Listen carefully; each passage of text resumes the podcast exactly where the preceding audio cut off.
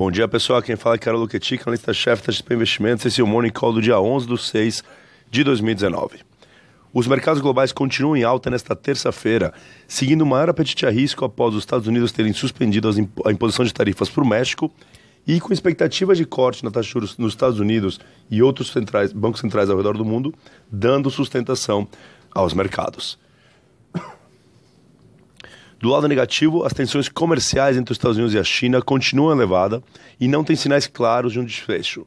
Ontem, o Trump disse que pode impor tarifas adicionais a produtos importados da China se ele não conseguir avançar nas negociações com o presidente Xi na cúpula do G20 no final do mês de junho. No Brasil, o foco está voltado nessa semana às potenciais repercussões do vazamento das mensagens do ministro Sérgio Moro. O presidente Bolsonaro ainda não se posicionou e no Congresso a oposição continua procurando apoio, ou na verdade procura apoio para abrir uma potencial CPI.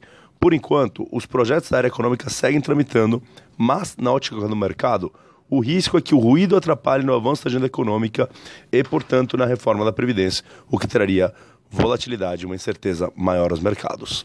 Em relação à Previdência, os governadores se reunirão, se reunirão hoje e devem propor a manutenção dos estados na reforma da Previdência, buscando uma solução intermediária, dada a resistência dos, parlamenta dos parlamentares em relação a isso.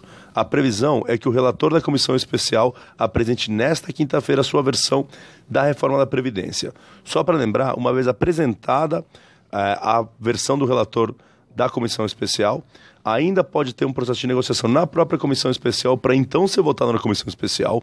Quando a reforma sair da comissão especial, ela vai para a Câmara, onde ela ainda pode ser discutida e sofrer diluição adicional para então ser votado é, no plenário da Câmara, que seria o grande passo aqui, o grande marco em termos de performance dos mercados.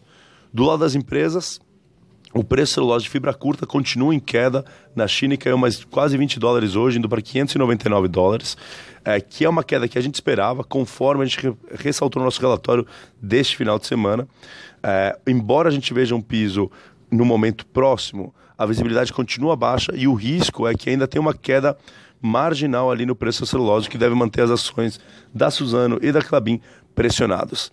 Entretanto, como a gente ressaltou no relatório, as ações já parecem refletir um ambiente mais negativo e uma forte queda do preço celulose já é esperada pelo mercado. Portanto, a gente mantém nossa recomendação de compra ali na Suzano e neutro na Clamin. Por último, ontem a B3 reportou dados fortes operacionais para o mês de maio, com destaque para o segmento de derivativos. A companhia segue no caminho para entregar um forte segundo trimestre e um excelente primeiro semestre para 2019. Porém, na nossa visão, as ações já refletem esses resultados do múltiplo atual, negociando um prêmio ali a quase 23 vezes preço-lucro e a gente mantém a sua recomendação neutra. Basicamente é isso por hoje, pessoal. Obrigado por nos ouvirem. Qualquer coisa, estamos à disposição.